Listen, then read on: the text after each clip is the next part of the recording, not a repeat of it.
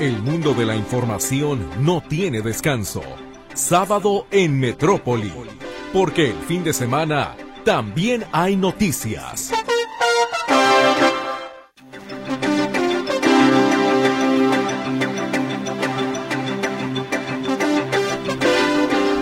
¿Cómo está? Muy, muy buenos días. Les saludo con el gusto de siempre en este espacio de cada fin de semana, a nombre, por supuesto, de todos mis compañeros, que ahora ya les estaré nombrando. Pero bienvenido, bienvenido sea a este espacio. Ojalá que tenga muy buen fin de semana largo. Les recordamos que el próximo lunes, efectivamente, no se trabaja para algunos. Aparte, es fin de semana, el buen fin, ¿no? Varias cosas por ahí que se conjuntan. Esperamos entonces de verdad que pase un muy buen fin de semana. Sea muy precavido si va a salir de la ciudad, maneje con mucho cuidado, maneje con precaución, sea prudente. Sea prudente, no por desesperarse, va a llegar más rápido, capaz que ni llega, justamente por desesperado, por andar en la neura, pues hasta un accidente genera y pues obviamente ya le trastocó todos los planes. Entonces, sea prudente, respire profundo cuando de repente sienta que se quiere salir un poquitito del control. Y hablando de control, también hay que controlar la cartera. Es el buen fin. Pero, pues bueno, yo creo que hay que hacer compras razonadas. Hay que comprar lo que de veras se necesite, lo que de veras se requiere comprar de acuerdo a las posibilidades de pago que cada uno de nosotros tiene. En fin, no echen saco roto la posibilidad de ser reflexivo en las cosas que haga. Reflexionar nos permite dimensionar los, eh, eh, ahora sí, dimensionar de alguna manera el futuro que se nos puede venir de acuerdo a la decisión que tomemos. Entonces yo espero que usted tome buenas decisiones el día de hoy.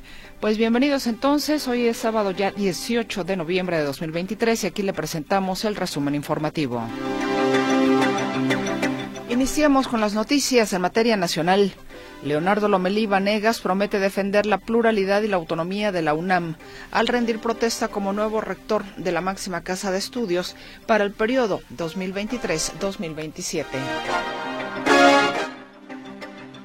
En nuestra pluralidad reside gran parte de nuestra fortaleza. De ahí la importancia de defenderla frente a cualquier pretensión de imponer visiones que se asuman como las únicas válidas sobre la realidad social y el conocimiento. Preocupa en Acapulco la falta de atención médica y los riesgos de brotes sanitarios. Especialistas advierten de un aumento de dengue y diarreas. La Fiscalía de Guerrero informó que el número de personas muertas por el huracán Otis en Acapulco subió a 49, de acuerdo con el reporte de trabajos a 23 días del paso del fenómeno meteorológico. El cadáver del marinero José Federico Gómez Ortiz, tripulante del yate de recreo Acarey, fue rescatado entre los escombros que dejó el huracán Otis en el muelle La Marina. Pide Xochil Galvez analizar reconversión de trenes de carga a pasajeros. Las cosas no se hacen por capricho, se hacen con un análisis técnico. Habría que analizar cada caso, dónde es posible, dónde no. Personal de la Secretaría de Marina y de la Fiscalía de Oaxaca rescataron a 18 migrantes que se encontraban privados de la libertad y detuvieron a dos mujeres de Honduras en el municipio de Salina Cruz. Los santuarios de la mariposa monarca en Michoacán abrieron sus puertas al público y este año esperan recibir a más de 500 mil turistas. Vayamos con la información internacional. El ejército israelí anunció la captura y destrucción de un importante puesto de producción de armamento del grupo islamista Yihad Islámica Palestina en la franja de Gaza.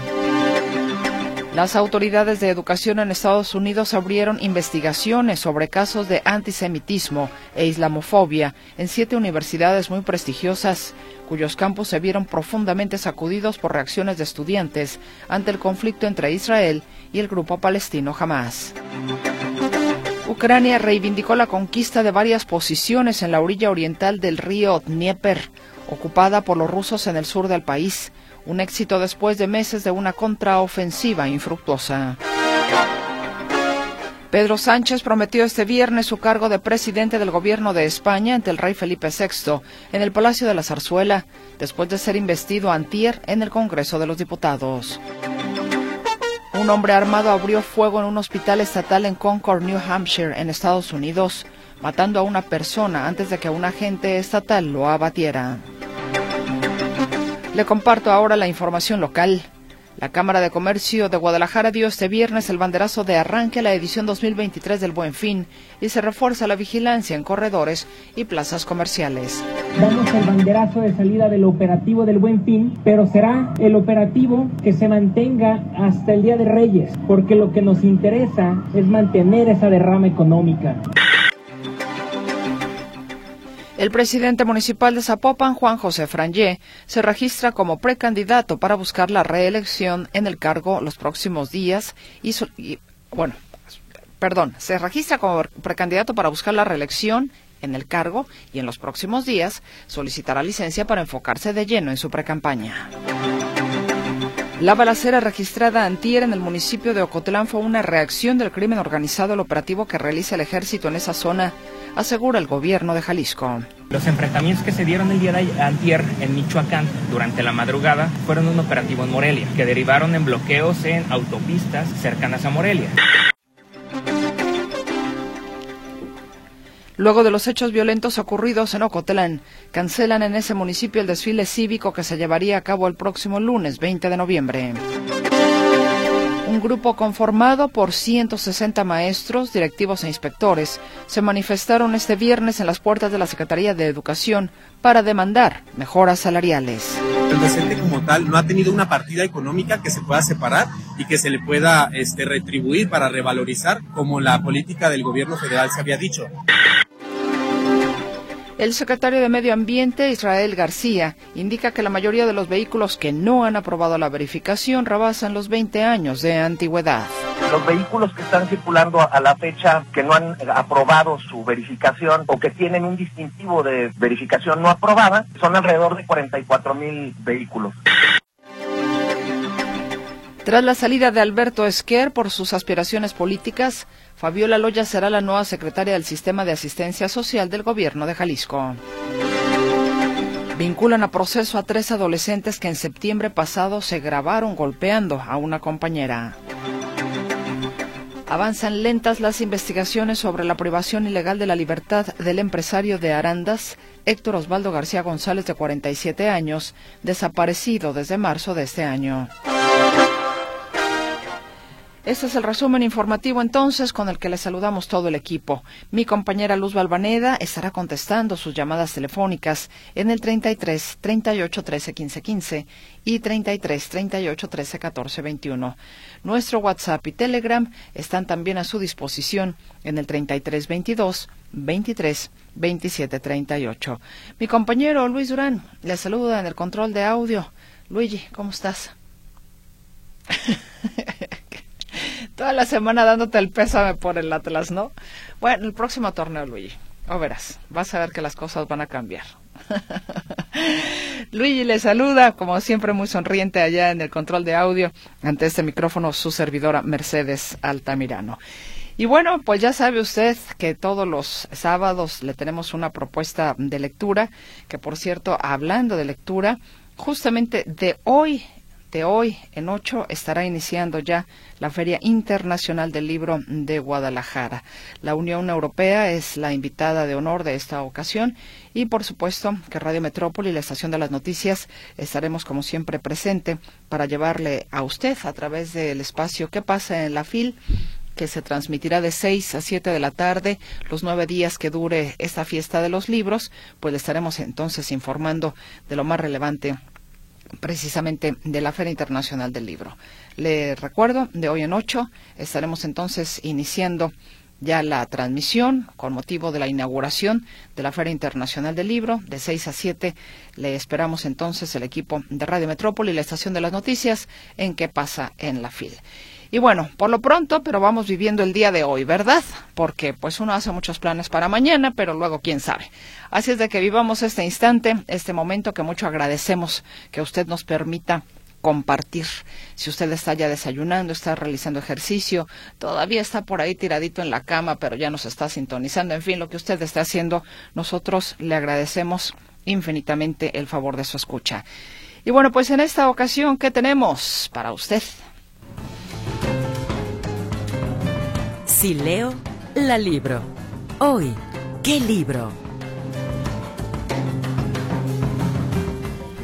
El día de hoy le traemos la propuesta de una escritora, cantante y actriz mexicana que se llama Dalia Rodríguez Sánchez.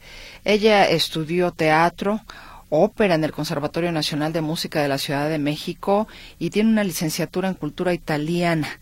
Así es de que pues tiene es una mujer dedicada, por así decirlo, al mundo de las artes y presenta precisamente esta, esta novela. Bueno, yo le recomiendo también como cantante que, que la escuche porque como cantante de ópera también es muy, muy, muy, muy buena. De hecho, ha aparecido en varios programas de televisión, Canal 40 particularmente, en fin. Pero ella trae este libro, esta novela que se llama Anecdotario de una solterona. Fíjese que eh, Anecdotario de una solterona, de hecho, le voy a poner precisamente una grabación de la propia Dalia Rodríguez Sánchez, donde ella le habla al respecto de esta, de esta novela, de qué se trata. Porque no solamente desde el título, ¿no? Anecdotario de una solterona. ¿Cuántas veces ponemos etiquetas a las personas, ¿no? Y en este sentido, por ejemplo, las mujeres que nunca se casaron, y particular, ahora sí que como dicen, en los tiempos de antes era más eh, el tema de señalar a una mujer que no se casaba, ay, mira la solterona mira la solterona. Cuando en realidad a las personas, ¿por qué tendrían que etiquetarlas o por qué tendríamos que etiquetarlas por ese tipo de situaciones? Lo que haya sido, si ella quiere permanecer soltera o él quiere permanecer soltero, sus razones tendrá. Pero eso no tendría, tendría que ser una etiqueta, inclusive para discriminar a las personas. No, si a los seres humanos nos encanta andarle poniendo etiquetas a todo mundo y de acuerdo con esa etiqueta entonces es de acuerdo cómo tratamos a esa persona. Malamente porque al final del día no nos permitimos, me parece, descubrir o encontrar a los seres humanos que realmente es cada uno de ellos. En fin, aquí le, le voy a presentar entonces, en voz de la propia autora, lo que cuál es el contenido de este libro, que luego le haré una, una reflexión posterior a escuchar entonces a Dalia Rodríguez Sánchez hablar entonces de su novela Anecdotario de una solterona.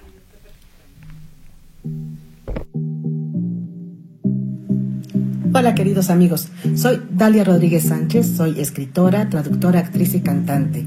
Obtuve una mención honorífica en el concurso de EMAC de autobiografías con el texto Vivir Feliz que se publicó en 2011 y obtuve el tercer lugar del el séptimo concurso internacional de novela Contacto Latino con esta, mi primera novela, Anecdotario de una solterona, que forma parte de LD Books de Editorial Lector. La novela trata de la vida de una mujer muy particular que siempre vivió juzgada por una madre impositiva, eh, fanática religiosa, que todo lo criticó, no le gustaba nada de lo que hacía la mujer. Sin embargo, ella es una especie de rebelde culposa. Siempre hace lo que cree que debe hacer. Estudia una carrera, tiene dos maestrías, no se casa, no tiene hijos. Pero siente gran culpa por no hacer lo que la sociedad le ha indicado que haga. Es una culpa inconsciente. Cuando comienza la novela es con la muerte de la madre que va a abrir una serie de recuerdos y de eh, aventuras que había olvidado o que había dejado muy en el fondo de sus recuerdos y que va a detonar un descubrimiento, un autodescubrimiento en la protagonista que va a ser ayudada por un, principalmente por un personaje que me encanta, que es una mujer muy anciana, doña Fátima, que al principio parece una de esas señoras ridículas poco a poco nos vamos dando cuenta que es un ser extraordinario de gran inteligencia y mucha sabiduría que la va a ayudar a darse cuenta que es muy feliz con lo que ha hecho y que no se ha permitido amar. Amar en el sentido del amor puro, no el amor obligado, no el amor del matrimonio, sino simplemente amar. La novela va a través de terremotos, de culpas, de tangos, de tradiciones mexicanas, de todo lo que hemos vivido los mexicanos en carne propia o que hemos visto que ha vivido la tía, la sobrina, el vecino. Es un poco hablar de la idiosincrasia del mexicano, de lo que nos ha tocado vivir como generación, durante varias generaciones incluso. Ojalá se animen a leerla, es de fácil lectura, no se van a arrepentir. Si quieren pueden conseguirla en la página de Lectorum, que es www.lectorum.com.mx y ahí pueden encontrar esta novela y una infinidad de opciones de lectura increíble. Va de los autores más clásicos a autores contemporáneos, con la más variada eh, temática para todos los gustos. No se van a arrepentir, échenle un ojo y los invito a seguirme en redes sociales. En Facebook estoy como Dalia Rodríguez Sánchez, escritora, y en Twitter como arroba Dalia Rosan 73. Muchas gracias y lean, lean mucho. Pues ahí la invitación en voz de la propia Dalia Rodríguez Sánchez, autora de eh, Anecdotario de una solterona, y gracias efectivamente también al sello Lectorum. Le decía, pues bueno, ya escuchó usted de qué se trata este esta novela y yo no la he leído, le soy franca particularmente, pero sí tengo una amiga que ya la leyó y efectivamente me hacía una reflexión muy interesante en torno al contenido que lo más importante es el hecho de que no nos autoetiquetemos, ¿no? No, ahí va la solterona. No, pues sí, sí, soy una solterona y me comporto como solterona y entonces eh, me amargo como solterona de acuerdo a los cánones de la solterona, ¿no? Pero aquí el asunto es que se puede uno identificar con qué etiqueta, que esa es la reflexión que me hacía mi amiga, con qué etiqueta nos sentimos nosotros, ya ni siquiera las demás personas. ¿Qué etiqueta me pongo yo a mí misma, a mí mismo? Para entonces actuar por la vida así, conforme a esa etiqueta, conforme a esa visualización que tiene la sociedad, que ya ni siquiera me la ponen ellos, sino que me la pongo yo. Entonces es una reflexión también que se me hizo muy interesante de parte de, de mi amiga y bueno, la comparto con usted. Entonces aquí está la propuesta de esta ocasión, anecdotario de una solterona, esta novela de Dalia Rodríguez Sánchez, traductora, cantante, eh, escritora.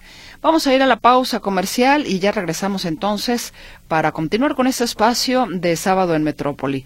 Muchísimas gracias y bueno, para participar por el libro ya sabe usted, sencillo el ejercicio. Solamente dígame por favor cuál es la eh, noticia más importante para usted de esta semana que concluye.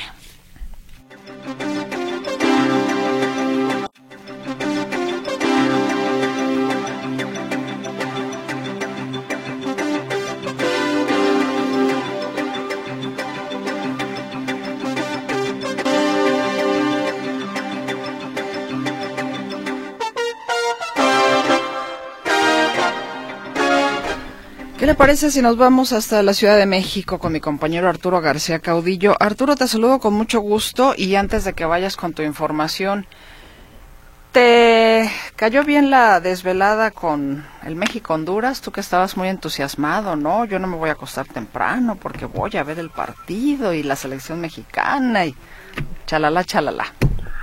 ya, ya estaba yo a punto de irme al Ángel, imagínate pero, pero a subirme a lo más alto y aventarme desde ahí con la bandera. Oye, ¿qué pasó con esa selección? No, qué barbaridad con la forma de jugar de ayer. No, no, no, no. No, ya no digo ridículo, pero sí, la verdad es que les faltó mucho. Ah, podría entenderse porque jugaron de, en, en Tegucigalpa y la presión de la gente y las serenatas, pero ahora no hubo, no hubo, serenatas, siempre la presión de la gente en, Honduras es, es, eh, es, mucha y pues estamos hablando de profesionales que deberían estar acostumbrados. Eh, al final de cuentas, la verdad es que jugaron muy mal, muy, muy mal. Eh, y pues esperemos a ver si para el martes logran cambiarse el chip y en el Estadio Azteca pues meter 2 por 0, 3 por 0, porque si no, hasta ahí vamos a llegar en la Nations Cups. Y aunque bueno, habría una, habría una nueva oportunidad para buscar el pase a la Copa América, pero de verdad ya es ridículo esto. Bueno, pues hecho este análisis, déjame le digo a Martín que ya no entra con deportes. No, bueno, pues ahí dejamos la cuestión deportiva. Sí, muy mal México, la verdad.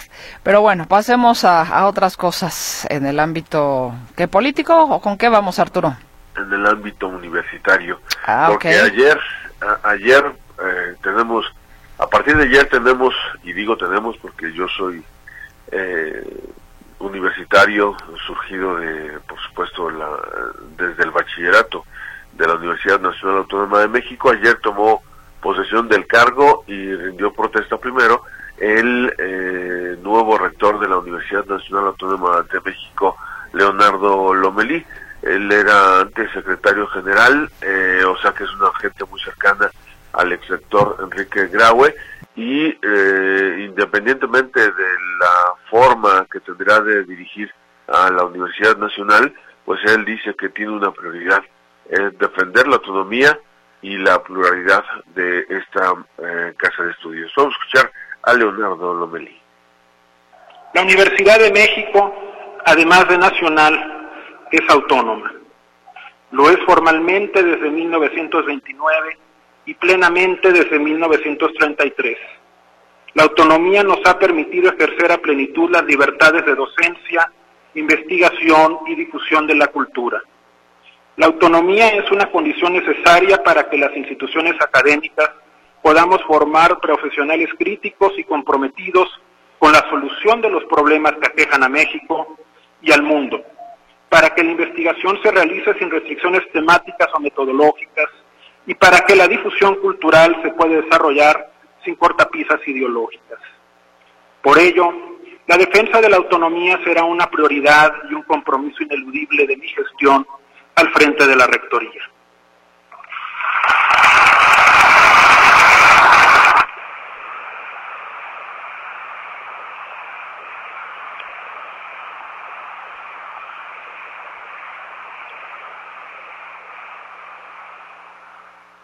Somos una casa de estudios en la que confluyen todas las clases sociales y todas las ideologías.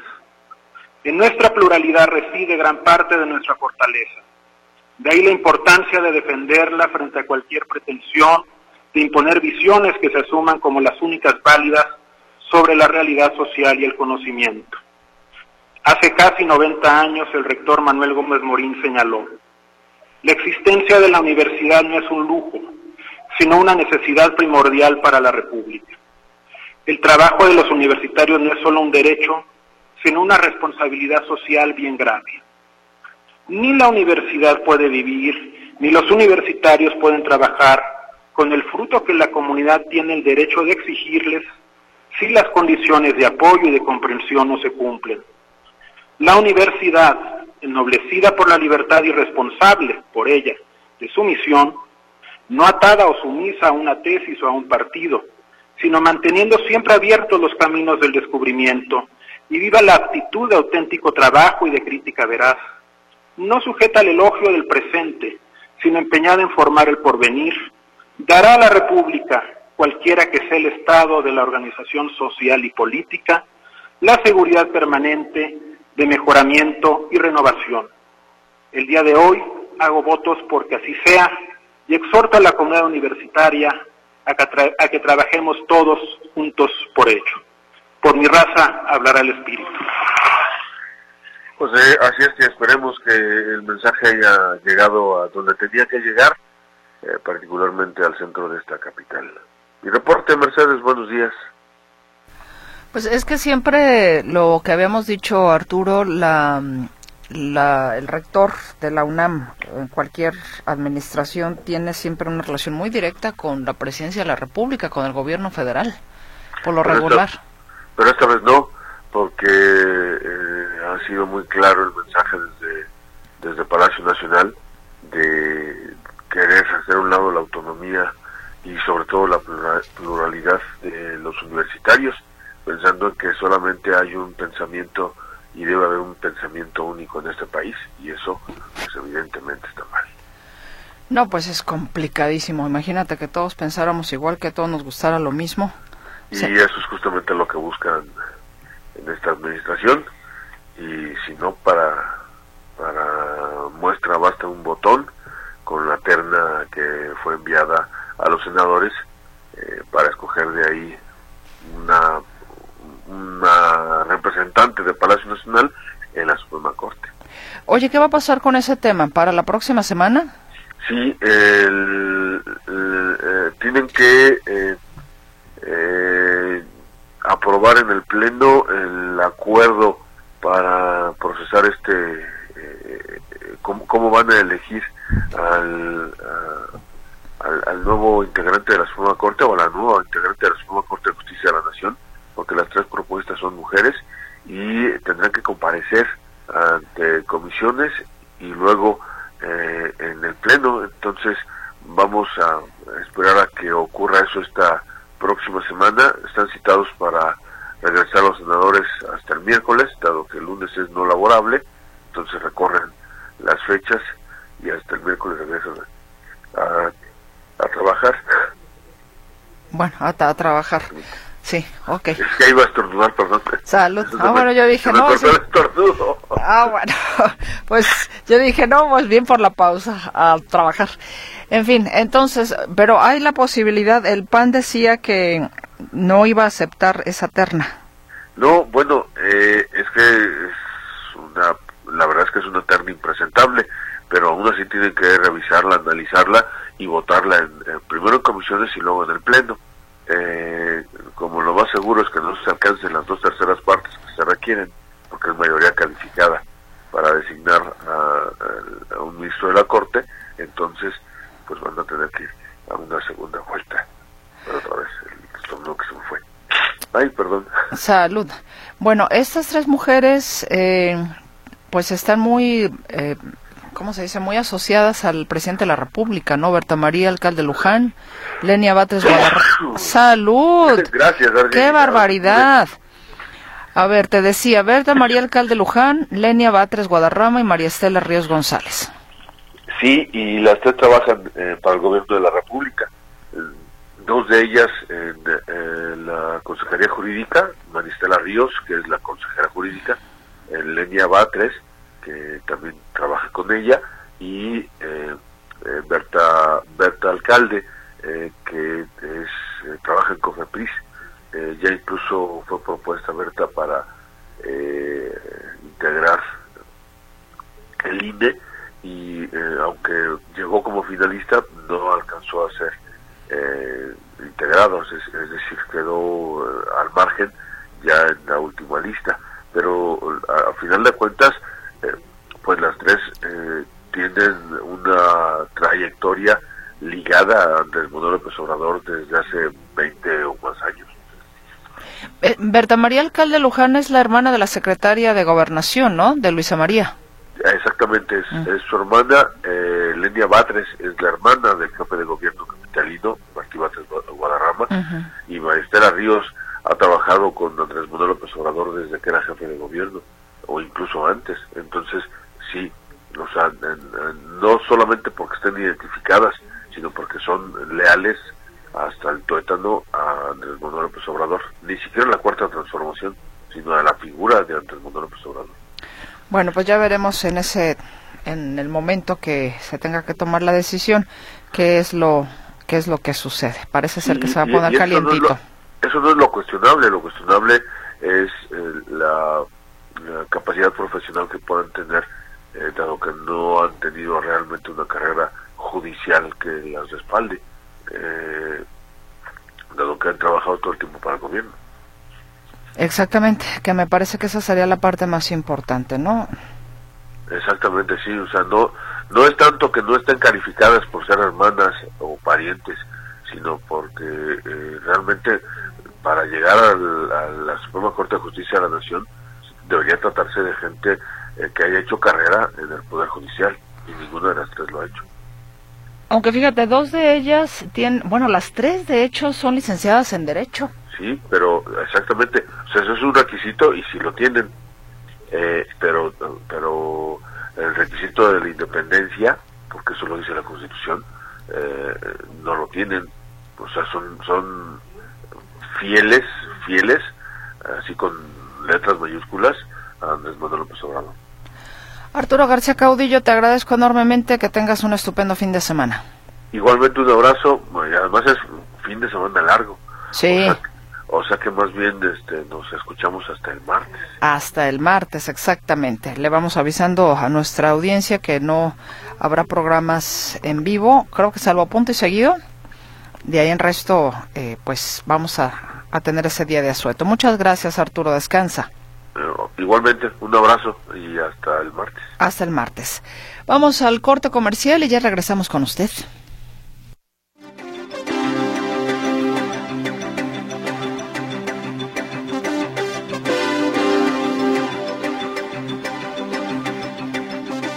En Radio Metrópoli 740. El sábado por la tarde es un buen momento para hacer un repaso de toda la actividad en el apasionante mundo del deporte. Escuche Jornada Deportiva todos los sábados a las 6 de la tarde, aquí en Radio Metrópoli. La Cámara de Diputados te invita a participar en el Parlamento abierto sobre la reforma de la jornada laboral, con el objetivo de reducirla de 48 a 40 horas por semana, lo que permitirá promover la salud física y mental de las y los trabajadores y propiciar un equilibrio en la relación de tiempo de trabajo y descanso. Si te interesa participar en este ejercicio de Parlamento abierto, puedes registrarte y formular preguntas en jornadalaboral.diputados.gov.mx. Cámara de Diputados, Legislatura de la Paridad, la Inclusión y la Diversidad. En Radio Metrópoli 741.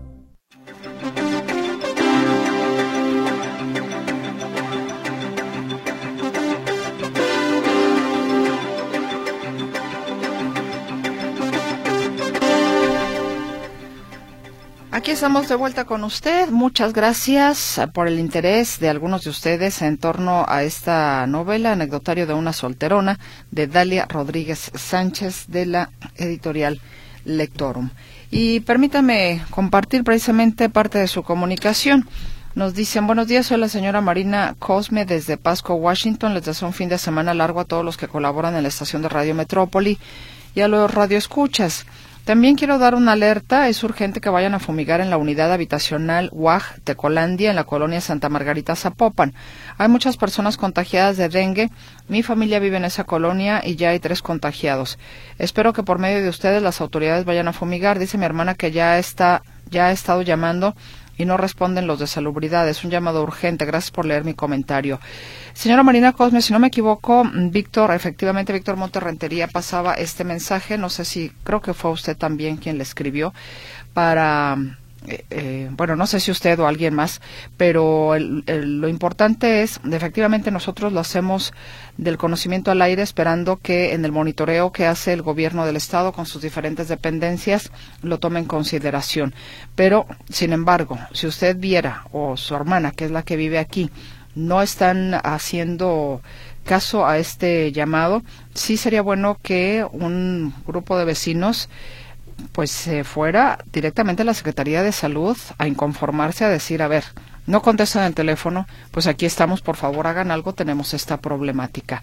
Hay que presionar, hay que presionar y me parece que en ese sentido, nosotros ya sabe que con mucho gusto lo hacemos, en ese sentido, los directamente afectados son los que pueden tener mayor peso para que la autoridad se mueva y haga lo conducente. Nos dicen buenos días, Alberto Reyes Santa, noticia de la semana, la terna propuesta para suplir al magistrado Saldívar, que no son otra cosa que aplaudidoras del presidente. Participo por el libro. También Guillermo Farner se comunica con nosotros, nos dice a casi un mes de la Navidad hay que manejar con cuidado, no gastar de más y apreciar lo que tenemos. Saludos. Totalmente de acuerdo, Guillermo. Totalmente de acuerdo. Ya cuando hemos perdido algunas cosas, y no hablo necesariamente de las materiales, sino otro tipo de cosas como la salud, por ejemplo, nos damos cuenta de, ah, caray, qué gran tesoro tenía yo cuando tenía salud, ¿no? Por ejemplo, me parece que hay cosas que sin duda alguna pues no se compran ni con todo el dinero del mundo. La amistad de alguien, el amor de alguien, la confianza de alguien, la compañía de alguien, por ejemplo, también, ¿no? Nos dice Jesús Rojas, la noticia de la semana, la visita de la marioneta Guadalajara y Zapopan. Ah, bueno, este chiste ya, ya lo habían leído, don Jesús. Y bueno, él no participa por el libro, dice, en Acapulco y por decreto ya no hay contingencia ni económica ni sanitaria. Ciertamente no hay nada. Muy buenos días todos, a todos. Soy Héctor Carlos Cordero Arreola. Para mí la noticia es la balacera y narcobloqueos en Ocotlán. Espero pasen un buen fin de semana largo, que sea tranquilo y relajado. Ojalá que así sea, señor Cordero. Nos dicen también, quisiera participar por el libro. Mi noticia principal no la sé. pues me tiene restringido el acceso por cualquier medio de comunicación a las noticias por tiempo limitado debido a un caso de depresión profunda que padezco. Agradezco su atención. No me deja su nombre para anotarle, igual si usted puede ser cualquier cosa, ¿no? Pero con el interés de, por lo que veo, nos está escuchando, yo espero que algo algo aliciente dentro de todo pueda usted encontrar. Y si quiere participar por el libro, sí le pido que me dé su nombre, su nombre completo, porque no me lo anotó. Nos dicen, Oscar Candelario les saluda, la nota de la semana es el cónclave de Badiraguato, reunión del cártel de Sinaloa y el cártel de Macuspana. El humanista lo dijo en campaña, primero los López y Acapulco, ¿cuándo? Gracias y un buen fin de semana. Hola, buenos días. Respecto al libro que analizan, soy un caballero soltero de 50 años. Decidí ser, decidí ser soltero porque así soy feliz. Eso es lo importante. Respecto a lo que los demás piensen al respecto no me preocupa. Eso es asunto de ellos. Mientras no hagas daño a nadie es lo primordial, dice Jaime Márquez y manda saludos. Totalmente de acuerdo, Jaime. Totalmente de acuerdo con eso que dice usted y justamente en ese en esa situación que tenemos como sociedad, como le digo, de poner etiquetas, de señalar o de querer que los demás hagan de acuerdo con la sociedad lo que la sociedad dice, muchas veces la gente se vuelve se vuelve marioneta. Acuérdese, a mí me, me, encanta realmente esa fábula porque es genial. Me parece que ilustra muchísimas cosas en la vida. Aquella que ya le compartí en otras ocasiones, la de el, eh, la del abuelito con el nieto, el perro y el burro, que van caminando. Y ahí van, todos caminando, pasan por un pueblo Dice, ¿cómo es posible? Tienen un burro y no se suben al burro. Y entonces así como, ay, pues sí es cierto, ¿verdad? El señor, ok, subámonos al burro. Y ahí sube a todos, al perro y al niño. Pasan por otro pueblo, pero pobre animal, pobre burro, todos trepados en él. Ay, no, de veras sí es cierto, ¿verdad? Todos trepados. Mejor, ¿qué tal si nada más estén? Dejamos al niño.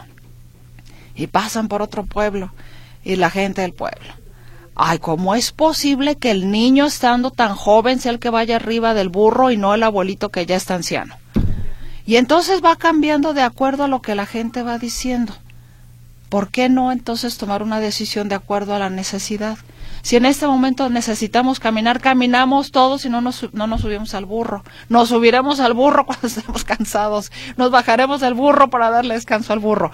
Me explico, pero tomar las decisiones por una reflexión propia, no porque nos dicen qué es lo que tenemos que hacer, ¿no?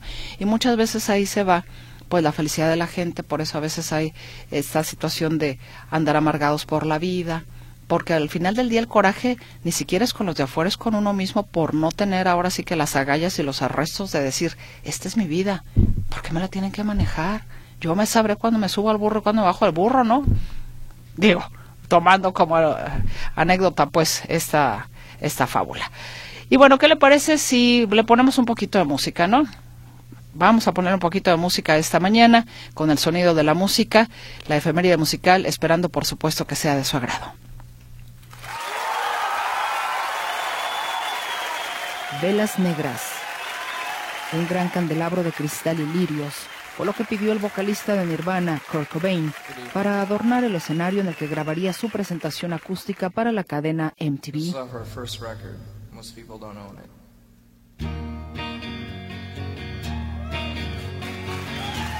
El productor le pregunta extrañado si aquella decoración no era más bien como la de un funeral, a lo que Cobain, sin dudarlo, respondió: Sí, como un funeral y como si hubiera sido premonitorio, fue su funeral anticipado a cinco meses de su muerte el 5 de abril de 1994.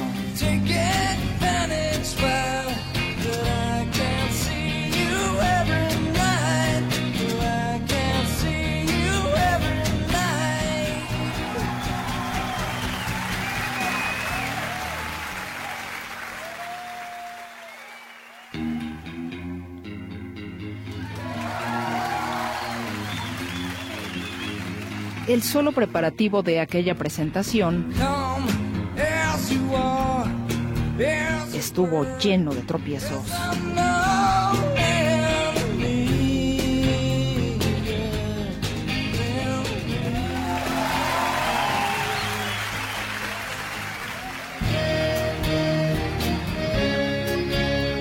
Cobain denotó su síndrome de abstinencia y su enfado por no querer caer en el garlito comercial de los conciertos acústicos de MTV, porque consideraba que le quitaban la esencia de banda underground. Jesús no quiso que fuera un rayo de sol. Los rayos de sol no son como yo. De acuerdo con los fanáticos y los medios especializados en música, las letras de los temas elegidos por Cobain y la secuencia que el músico dio a su set list reflejaban el estado depresivo en el que se encontraba.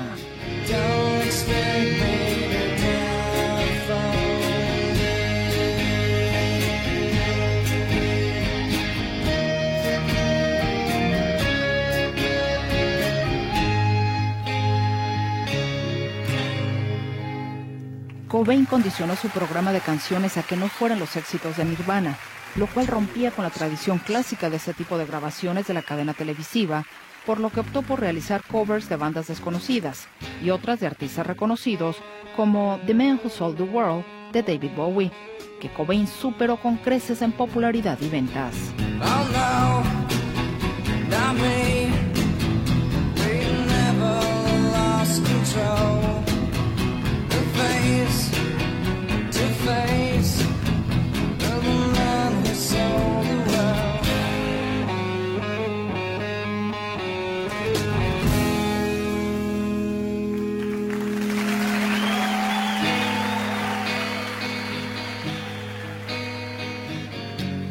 Kurt Cobain eligió también canciones de su autoría, pero las menos conocidas, como Penny Royalty. Estoy tan cansado que no puedo dormir. Soy un mentiroso y también un ladrón.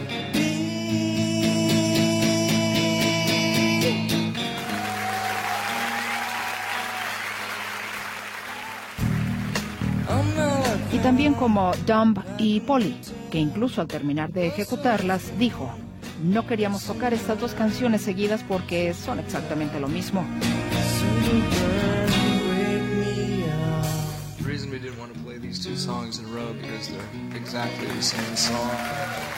El vocalista de Nirvana parecía insistir en ser la sombra de su propio éxito.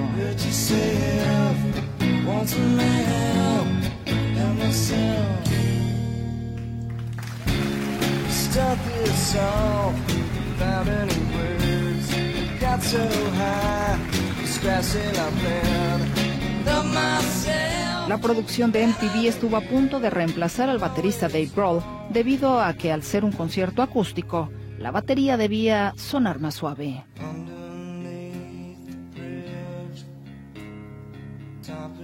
Finalmente, Grohl llenó las expectativas.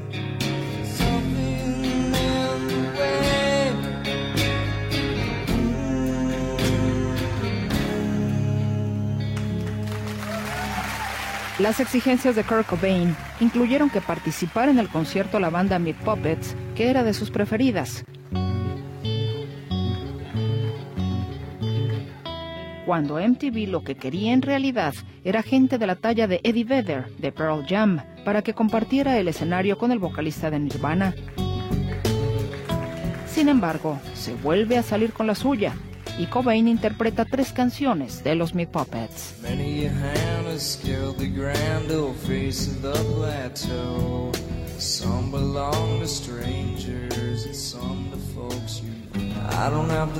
No tengo que pensarlo, solo tengo que actuar. El resultado es siempre perfecto. Y esas son viejas noticias.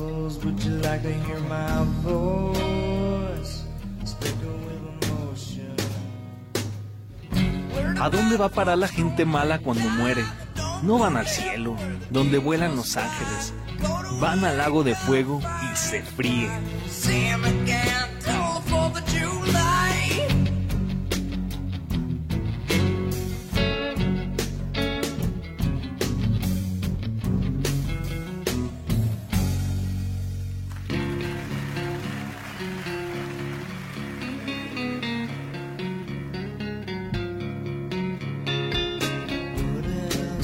La guitarra utilizada por Kurt Cobain para este concierto acústico fue subastada el pasado 20 de junio de 2020 en 6 millones de dólares, lo que la convierte en la guitarra más cara del mundo.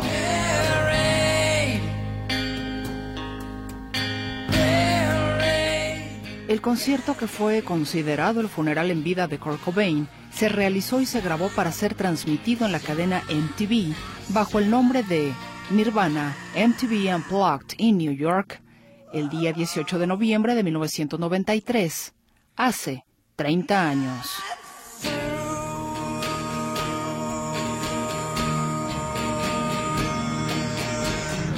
Notisistema, diseño de audio, Roberto Álvarez.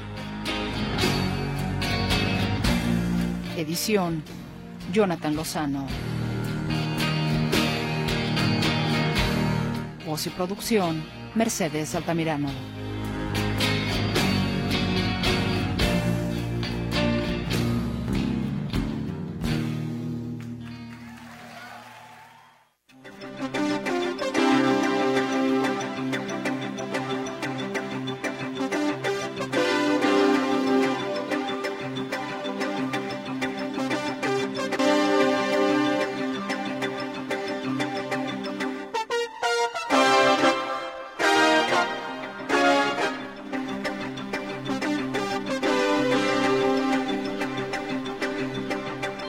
Radio Metrópoli 750.